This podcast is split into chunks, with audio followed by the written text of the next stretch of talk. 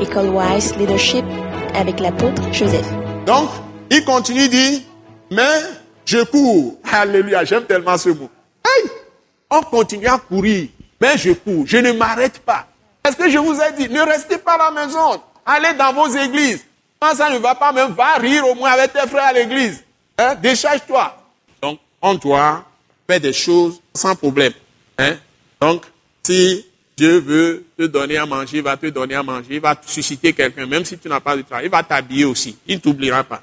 Donc, il dit, mais je cours, donc il faut toujours courir. Pour tâcher de le saisir, puisque moi aussi, j'ai été saisi par Jésus-Christ. Donc, Dieu veut saisir, Paul plutôt dit, il veut saisir Dieu, il veut saisir Christ, il veut saisir tout ce que Dieu veut faire avec lui, il veut le faire, parce qu'il a été saisi par Jésus-Christ. Et puis verset 13 dit, frère, je ne pense pas l'avoir saisi, mais je fais une chose. Voyez, tout ce qu'on peut espérer faire. Oubliant, c'est ce que je viens de vous dire, ce qui est en arrière et me portant vers ce qui est en avant. Voilà, verset 14. Je cours vers le but sans jamais m'arrêter pour remporter le prix de la vocation céleste de Dieu en Jésus-Christ.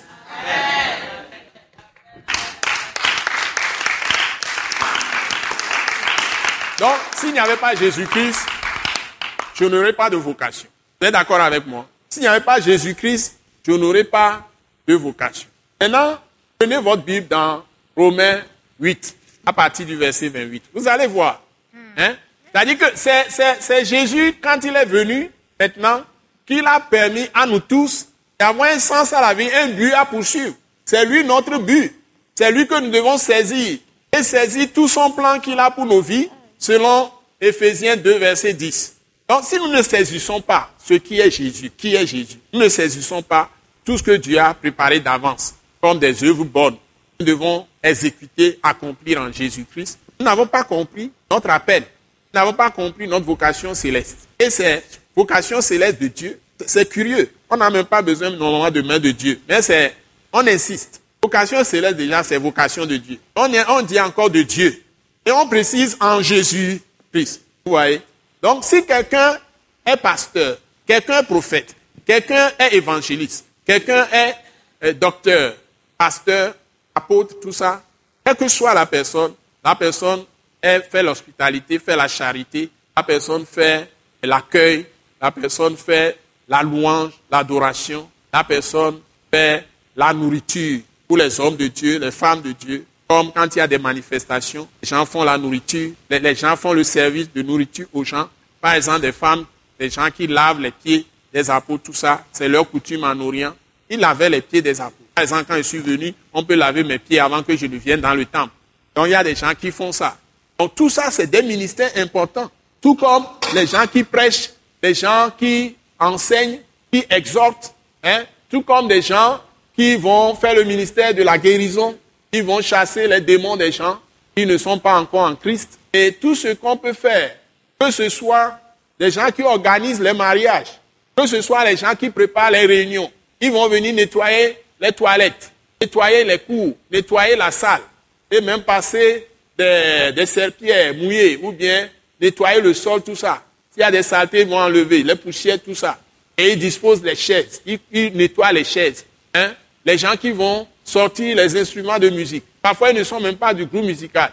Mais ils vont installer la sonorisation, ils vont mettre les baffes, ils vont mettre toutes sortes de choses. Ce soir, pour cette réunion, beaucoup de gens ont travaillé. Les gens qui ont préparé le tableau. Ça, il faut préparer ce tableau, il faut écrire là-dessus. Les gens qui sortent les tableaux, les gens qui mettent les chaises.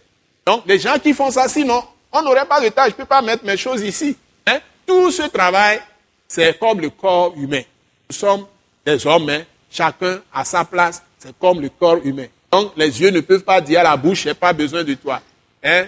Les oreilles ne peuvent pas dire au nez, j'ai pas besoin de toi. Hein? Ou les pieds disent au bras, je n'ai pas besoin de toi. Ou dire aux yeux, je n'ai pas besoin de toi. Si les yeux ne sont pas là, les pieds ne peuvent pas bouger comme il faut. Donc, il y a toutes sortes de, de tâches à l'église. Et toutes ces tâches sont importantes. Même les serruriers, les gens qui prennent soin d'ouvrir la salle, d'ouvrir le temple, qui peuvent fermer le temple quand nous, on est parti, tout le monde doit sortir, ils attendent ils vont partir tard à la maison, d'autres vont être en train de travailler quelque part dans le temple, ils sont obligés de les attendre. Il y a des gens qui assurent la sécurité là-bas. Hein. S'ils ne sont pas là, il y a des méchants qui vont venir toucher à nos motos, à nos voitures, tout ça. Bon, etc. Chacun qui fait quelque chose dans la maison de Dieu, c'est Christ qui est en train de travailler à travers nous.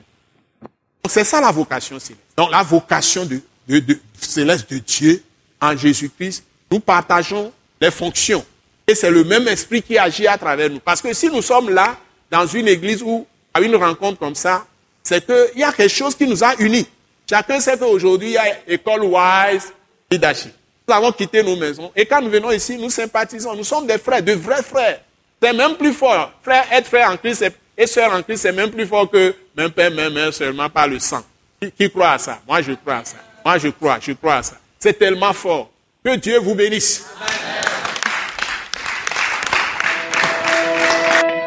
Ce message, l'apôtre Joseph Kodouak Bemehin, vous est présenté par le mouvement de réveil d'évangélisation, Action toute âme pour Christ international, Attaque internationale.